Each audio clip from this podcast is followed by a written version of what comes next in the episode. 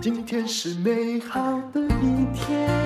欢迎收听人生实用商学院。我们现在呢要来研究一下动荡时代的投资策略，请到了在做研究很多年的，尤其我相信啊，今年很好研究啊，富兰克林的研究部副总，曾经来过我们节目的。台大 EMBA 学妹罗友美，你好，姐好，各位听众朋友，大家好。真的，今年很难，今年很值得研究，很值得研究，很难研究。但是今年又不能不投资，这就是一个很怪的一年。你看，今年没有人敢讲现金为王，很多时候遇到战争或遇到什么，大家就说呀，为狼的崩共，我的现金为王。可是现在现金为王，很可能变成亡命的王，因为通膨也在发生呢。嗯嗯，对，而且今年以来有一些。状况一些事情是我们认为不是大家最大共同利益之下，但是几率不高，但是它发生了，所以这种尾端风险今年发生了。哎、以这个乌克兰战争而言呢、啊，当然它也啊，我觉得它真的是有人说停火，然后继续打了哈，然后哎、欸、到最后哎、欸、有人说我会帮忙，然后也没有出来帮忙。那当然我相信大家不帮忙哦，因为。几次的世界大战，人类也学乖了。嗯，这一帮忙哦，一定又变成了世界性的战争。嗯，那大家要同归于尽嘛？对，对不对？这一次看到就是金融制裁是等于大家都参与到了，都影响到了。那这个是我觉得未来我们分析研究也很难判断，因为现在用人道的。你们有没有想到，大家其实哦，用的不是去支援军队或者是什么？去帮你保命不是哦，他现在用的是哎，金融变成了一把刀。那俄罗斯现在到底是被制裁之后在一个什么样的状况？因为众说纷纭，我每天看到消息一大堆，有人说他们接管麦当劳。这个就很多变数了，就像我刚刚说的，到底是谁的最大利益？如果我们在投资理财上，通常决策决策者，包括我们说联准会到底升息，他会站在最大的利益的角度，是景气还是扩张？但是通膨不要太严重，不要恶性就好，他会取一个平衡点。嗯，但是一旦谈论到现在这个俄乌事件，其实确实高出了我们原本。预测对于金融的影响，嗯、那那个部分就是因为很难预测到底多少国家要参与金融制裁，嗯、跟你金融制裁的深度，嗯，那包括连 SWIFT 把它大部分的银行退出 SWIFT 银行这些系统之后，嗯，现在还保留一两家，但是如果之后连这一两家都没有，我觉得那个深度，其实俄罗斯以目前大家对于它的制裁。跟 MSCI 把它提出来，确实大家是慢慢在切割了。嗯，那未来如果俄罗斯的经济确实是。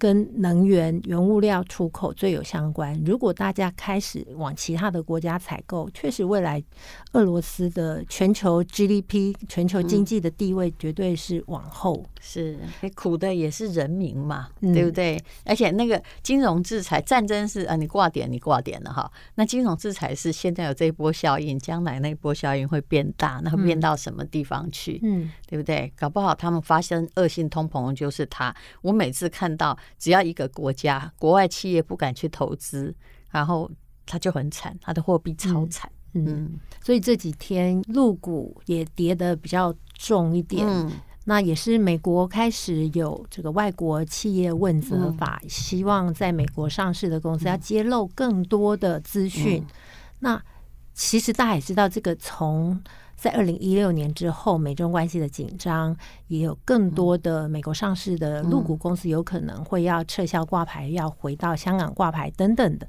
我想，这跟一些国家的监管，跟各个国家的科技竞赛，那我想很多的变化，并不是像以往看股票呢，只要看看企业赚不赚钱，国家的 GDP、全球的利率水准这么简单。因为今年以来。个市场震荡的一个程度，嗯，跟未来这几件事情，我们认为在政府的政策、国际的政治局势对于政策的影响，其实会增加了大家在投资的困难度。所以，我想在这个节目，哎，其实比较想要轻松的讨论真正投资人。能够有哪些疑问？那我觉得这比较实在，否则其实好难轻松讨论哈。但是投资人，我相信他现在的目的就是，可能他只是要真正的有钱人呢，他也不是要发什么就是极端的财，他想要就是稳健成长，对不对？然后打败通膨，对，就这样让他的财富可以保留下来。那要怎么办呢？要购买什么是稳定又可以打败通膨的东西呢？如果是这样，其实我觉得可以去留意，现在有很多的商品，因为大家不论投资 ETF 或者是你买基金，其实它都会有一个指标，大家听过吗？嗯，Benchmark。ETF 就是买那个 Benchmark，嗯，那哦零零五零你就是买台湾的上市公司市值最大前五十，它都会定位好。单一公司啦，然后就是业界的翘楚，那你就不用选股，而且也可以避开个股的风险。对，那如果现在担心通膨，你要去找一个通膨在它追踪的目标当中，嗯，就是你可以去选 benchmark 上面跟通膨有关的，嗯，比如说在国外它有基础建设这一类的基金 ETF，那它的指标就是 OECD 嗯。里面的七大工业国的通膨加五点五 percent，或者是有一定比例，表示他这一个基金他所管理的经理人操盘的目标，他的就是要达到，甚至要击败这一个指标，嗯，就是要击败通膨。是那时候我们可以聊一下，说，哎，能够击败通膨，它大概有哪些操作方式？那如果说回到投资人，现在你应该要先盘点你自己手上目前的投资部位，嗯，因为在这两年其实。投资部位高的，在二零二零年，其实像黄金就表现很好。二零二零到二零二一，其实科技就上来，这两年都是科技，然后甚至一直讨论到半导体到元宇宙了。但是今年以来，科技回档大概有两成到甚至三成。那也就是说，你不能每年都去单压一个产业。是。那今年非常难单压，而且我们刚刚讨论那么多，就是说变数太多。你知道为什么人家要单压？单压就是我想要那个翻倍嘛，就翻倍离，对不对？不然干嘛去冒风险？他就是想要高风险高报酬啊。那我们就会建议说，你可以挑几个，但是比重不要那么高。嗯，你就几个都有可能会突出的。确实，其实能源也。超乎我们的预期，因为是战争之后再度飙高，嗯，否则我们也不会一开始就预期油价会一百二嘛。我我不知道我这样讲对不对哈？如果油价已经一百二，你这个时候就不要跟着进去哈，这个炒炒热那个米粉了啦。因为我们看到很多上去很快的，下来也很快啊。除非你预言说这个战争变成了世界大战，目前看起来是不是啊？大家都很小心，嗯，对不对？对，到后来有可能它就是环环相扣。世界大战对你而言，你也赚不到钱的，抱歉。所以我们真的建议，就是说，连我们每天都在看了，我们真的都没有预测到。所以我确实在建议的时候，我都建议比较分散一点。是，那也就是说，我们会相对去看它的波动率不要太高。嗯，万一发生了我们没有预测到的那种风险的时候，哎，也不至于受伤太深。那如果是这样的话，我建议你要。分散三到五档，嗯，这中间是有不同的，有核心，有非核心。刚刚说，如果你真的觉得你很专家，你就是能够预测黄金、能源，你很熟，嗯、那那一种配置，我都建议不到五 percent 以下。嗯、就波动越大，你的配置我的看法跟你相同。嗯嗯，很多人就一看到战争买黄金，我都觉得那是二次大战之前的一个思考了，嗯、对不对？嗯，所以有新的商品，所以我们如果说真的可以提供投资的人，第一个除了就是分散投资，做一个资产配置的概念，第二个就是确实。大家都知道市场的需求，所以很多东西是新的产品。像我们，我我们还是可以看投资人的需求来介绍投资人适合。那确实今年被问到最多就是通膨，所以我们刚刚提到说，为什么会有一些基金，它开始去把通膨当成是它一个设定，就是你只要打比通膨高一些就。那我就照这样来操盘。其实讲的很简单呐、啊，就是大家也只喜欢像这种 ETF、啊、台股的零零五零或五六，哎，每年大概哦五六大概还有将近五趴啦。嗯，那这样就可以至少五趴就可以抗通膨啦。对。那因为如果要更高的升幅的话，它可能呢要付出更个，就要在更高的风险搏斗嘛。那怎么样让你自己可以保持你的资产的平稳？成长呢？那要买哪一个方面的？比如说 ETF 好了，嗯、或者是基金，基金。嗯，那我们今天我想会比较优先会建议刚刚说的基础建设，是因为。国人可能比较不熟悉，是因为国人要存股或高股息的，就是会金融股相关。但在国外选择是蛮多的，以国外可能要这种殖利率有三个 percent 以上，三点五 percent 的，他们在 S M P 有十一大产业当中，像公用事业还有 REITs，这个就是他们比较是高股息的。嗯，这算高股息，对，在国外基础建设。高股息里面，基础建设、公用事业跟房地产都是属于高股息的。嗯，那反而国外的话，他们没有一定要封存金融股。嗯，其实国外他们在公用事业的一个存股比重或者兴趣是高的，因为我觉得国外的金融股以历史来看，风险比。台湾的金融股大很多，对，没错，这是为什么国外它不会要存金融股，因为光二零零八发生过的事情就可以证明嘛。所以我觉得我们就分享一下海外他们如果存高股息是存什么产业？对，存什么？公用事业跟基础建设，因为国外基公用事业就是水电瓦斯，嗯，那基础建设就像铁公机、铁路、公路、机场，是那因为美国这一类的公司，他们都是民间有。足够的公司不同在分散经营，嗯、那所以如果不像我们就是国营企业，也不需要你投资啦。啊，因为我们幅员也很小，所以美国、欧洲它就有不同的公司在经营。所以水电瓦斯为什么它可以抗通膨？因为我们都知道，如果像国际油价在涨的话，其实它就会去浮动公告接下来的汽柴油价格。所以在国外，同样的，在国外还是一样属于特。政府特许经营的行业啊，这种牌照他们也不会滥发。嗯、那所以他毕竟还是跟政府有一些合约，就是允许通膨如果升高到什么样的程度，你可以调升价格。哦，所以水电瓦斯这种行业，它在平常你可能看不起它，就是它不会有企业获利成长大幅飙高，不会，它不是创新的行业。但是当现在这种市场可能担心升息啦，担心。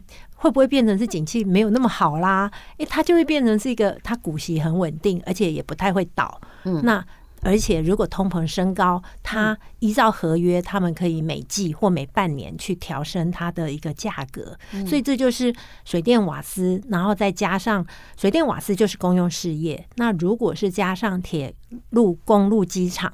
这些就叫基础建设。嗯，那基础建设，你如果听，哎，铁路、公路、机场，哎，像机场是在这次疫情影响很大的，所以它其实在二零二零、二零二一表现是很不好。所以是还有别的啊，对，还有别的。所以如果把它，所以它也是。分散了很多的产业，所以我们提到说，基础建设至少已经分散了。我们刚刚说，我们不建议很单压某一个产业，所以它已经分散了几个是都是在通膨下，它有比较有机会把这个价格转嫁出来的。那这就是如果去看，也有一个叫基础建设指数。那这个指数在过去十年大概也就七到八个 percent，所以我们说，哎，你这个有给我一个表哈，它这里有写说，斯坦普全球基础建设指数啊，这七大工业国通膨率哈加上五点五趴等于七点一八趴，但是基础建设的产业已经压过了这个七点一八趴的数字嘛，是八点四六趴，这叫做哈名义上真正有赚钱呐，哦，名目上真正有赚钱，可是。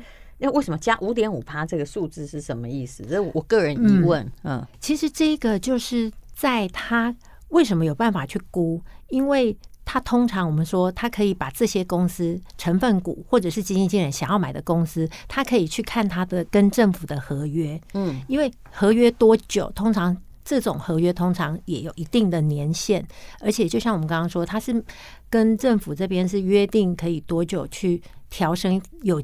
机会调升它的一个价格，因为这样它就可以去估现金流量。嗯，因为戴如姐很清楚，就是其实很多预估股票的价格也都是用它未来会赚的、未来有机会的现金流量去折现。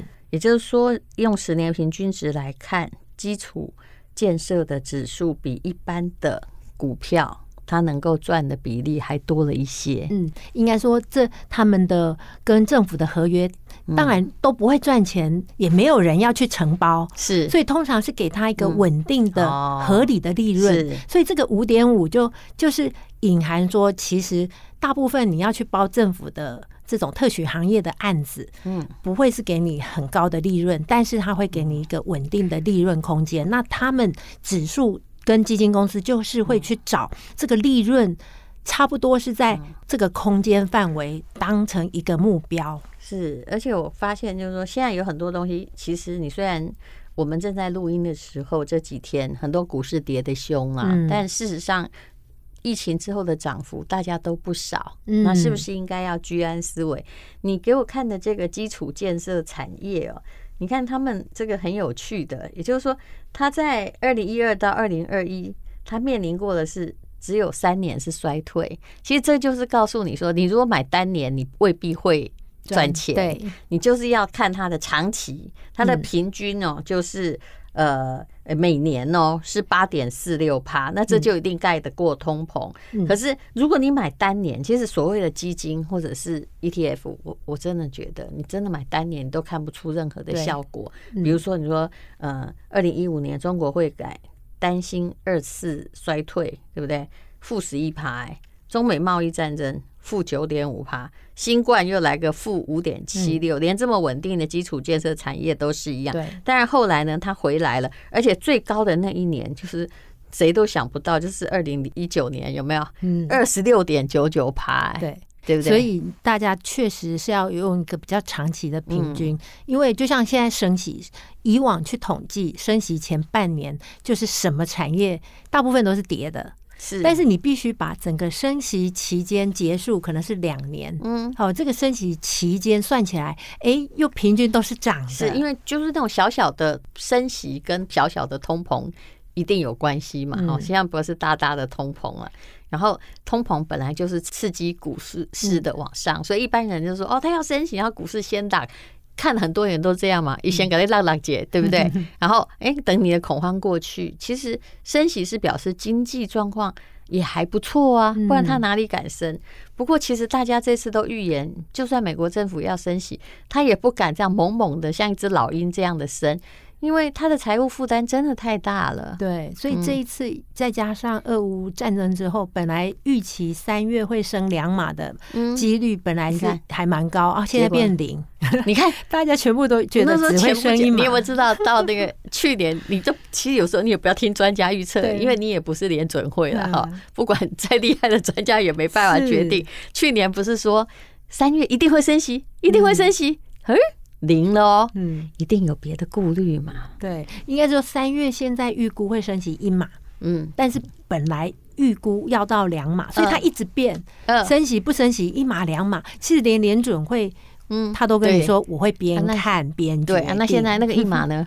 现在是有九成觉得还是会生一码，那我们只能说还有那个嗯，也有可能不生，就不知道会发生什么事，因为现在又有战争啊，嗯。嗯，所以只能说连联准会资讯最充足的决策者鲍尔也会跟你说，我只能边看边决定。所以确实后面我们只能说未来，因为现在的情势看起来就是通膨到底是不是如预期的，原本就是第四季就会下来啊，那是不是会？变得更久，那 那我们就要做好准备。联准会刚开始也是，他也在说通膨只是暂时现象，有没有？他也是克鲁曼那一派的经济学家。结果现在大家都知道，没有人敢说它是暂时现象了，大家都收口了。因为本来就是慢慢来看啊，不然经济学家不都那个每个都是股市赢家，见鬼了才怪。对，所以我们只能说。你就算怎么研究经济，其实股市要赚钱，还有会反映其他的预期心理。是，不过无论如何啦，这个整个按照这个历史看来，过去联准会只要进入那个升息的大循环，你只要去买基础建设的股票，通常它表现就是不错，嗯、对不对？对哇，甚至因为之前在二零零四。到二零零六，如果整个升息期间，对，因为我们如果说，如果真的看线图，你可以发现升息出街都是跌，但是毕竟我们也不能说联总会要升息，我就不投资。其实我们是说，你要决定好，你如果是放长的钱，嗯，你如果这个笔资金本来就会放比较长，那你就跟着它，你选择可以在升息整个波段表现不错的，嗯，那其实这个资讯都蛮多的，可以去求证。那如果我们去算，在二零零四、二零零六那一段联准会也是两年的升息，从一 percent 升到五点二五 percent，嗯，你如果去听说哇，这样这种。升息的幅度，那当时其实全球股市是上涨三十 percent，那基础建设是涨六成，但是在二零一五那一次就没有涨。那么多是因为二零一五中间又有二零一六川普上任，二零一七那时候有一些贸易战，嗯，那所以二零一五到二零一八这个上次联准会从零点二五 percent 升到二点五 percent 这段期间，全球股市还是涨二十三 percent，但是基础建设是涨二十五，还是高一点。是，就是无论如何，世界灾难不断，但是放空者一定死，哼，放空者的获利非常有限呢、啊。大家不要去逞这个聪明。那么基础建设的股票，你就把它当成，假设你买了这样的基金的话，哎，就把它当成也是五六五零的概念就好了。只是它可以分散到全球，对，不会只是集中到台湾。然后以这个全球通膨或地区性的风险呢，最近很多人因为乌克兰在警告我们嘛，如果你真的担心的话，你的确是要有国外的资产。我是说你，如果你担心，对啊，那你很可能你就必须要。买国外股票，你常常买不了，对不对？啊，比如大陆股票你买不了，那呃，美国股票你可能也不方便，嗯，那你就是要买基金，嗯嗯，所以可以分散一些其实海外不同的题材，因为在国内的一些投资，其实科技股我想大家都很精准了，大家都很专业。那我觉得海外的话，就是布局一些哎也还不错的机会，但是很可惜，就是国内可能目前没有这些选择。那我们。如果是说，哎，投资人你自己也不想花这么多时间，其实我们也在今年的话，也特别提醒投资人，就是除了刚刚提到的产业跟国家的分散，其实就是股票、债券也要分散。其实上次有讨论过，债券原本我们今年真的觉得升息通膨本来就不适合债券，是，可是债券呢，这是很诚恳的说法，对，但是其实。股市震荡的时候，我们发现最近有一些资金，它可能是短期，但是它是有避到或甚至货币市场先观望，或者是到一些债券市场。所以我们会建议说，或许你就把它交给经理人，你不要自己去决定。哎，我什么时候是放股票，什么时候放现金，或者是什么时候去调整。所以国外其实有这种叫做平衡型基金，是它就是股票、债券，嗯，甚至。有时候他就帮你调好，对，他帮你调好，但是他调的就是比一般买债券债券更具有成长性。否则说真的，这一两年的态势，如果你钱不是多到多到不得了的话，嗯、其实你是可以不用考虑债券，你可以买 ETF 类的对东西啊。嗯，嗯现在就因为股票不像前两年是一路飙涨，嗯、只要拉回你就继续低接股票，它就会 V 型反转，因为现在也。今年也不是这样，所以你钱搬来转来转去，其实又有一些成本。所以如果是平衡型，我觉得今年的角色就会变得比较重要，是因为现在资金跑来跑去，那。确实，我们还是认为 IMF 其实每三个月它会公布全球的 GDP，有可能还是下修，可是它并没有修到真的是景气衰退。今年大家觉得是今年前真的三个 percent，对，所以 GDP 只要维持到两三个 percent 的温和扩张，其实目前的平衡型基金还是会股票放比较多。所以如果你自己也可以算一下你自己目前，他聪明的在帮你调配，对，也不会让你每天好像避险避到。资金都没成长，对，那但是股票震荡的时候，它帮你避过去一点，然后股票哎、欸，差不多可以低接，它又帮你调回来一点，所以以目前大概股票债券大概是六十五配三十五 percent 这样子的比重。那如果景气边看，哎、欸，其实我们假如真的好一点，就呃。战争很快结束，而且制裁退出，或者是对于景气危机、景气衰退的风险又降低之后，通常我们股票的比重又会拉高到七成，甚至七成五。所以这个就是干脆让经理人来帮你调，他帮你调整了，然后看那个国际状况，因为他的动作总比你快。真的不要像我的很多朋友一样，他开始买美股，晚上都没睡耶，结果后来发现身体先垮了。嗯啊，这也不是很好的状况。大家都害怕通膨了，但是其实巴菲特也说的对，人哦后来。明明他讲的道理很简单，可是大家都不做，就是因为你太快急着有钱，就是要冲进冲出啊！去问说什么是战争财啊，嗯、对不对？其实好像这些人都不会达到很好的报酬，还有都不注重长期利益。像不久我就会发现，我们今天录音的时候哈，我已经发现我很少买个股。我去年就是在当天跌了一千四，但我没有买到最低点，我买了一个台积电。有没有？就无聊哈。那时候反正那个手上钱也不多，崩位。那我后来赚钱就把它卖掉了。你知道，人其实真的要很耐心。我最近又用更低的价钱把它 买回来。就是你看，很可能放了一年，遇到一些事情，你的获利全部又是零。那你如果看是零，你就灰心。那么这不是要讲的这个平衡型基金的心态。它可能不是零哦，它最低也是可能会跌到十趴。可是你要慢慢的。你去用长期来看，哎，它每年赚八点多趴，嗯、对不对？嗯、对，所以我想今年就是大家重新再检视一下自己的风险承担能力跟自己期望的报酬，因为我想之前两年大家可能期待是会拉比较高，都期待三十趴哦，嗯，或者是期待翻倍。对，你现在最好是不要有这个想法，尤其年纪越大越不要有这个想法了。嗯，但是稳健，我觉得睡得好，然后。稳健的分散投资，其实财富长期就可以稳健成长了。嗯，如果你都是什么平衡型或者是 ETF，真的死不了太多了，顶多让你死两成，好不好？你还不至于睡不着嘛。嗯嗯，当然你很可能投了老半天，哎，也许你一两年都毫无所所获。但是你要想想看，你如果投的是平衡型或 ETF 的毫无所获，人家那个个股哈，可能已经损失了九成了。嗯嗯。嗯对，所以我想今天就也看投资人有任何的一些问题啊，我们其实也会针对不同投资人他的需求，因为我们有包括法人或者是一些高资产客户跟一般的民众，其实大家可能角度都是不一样的，也都欢迎大家提供一些问题。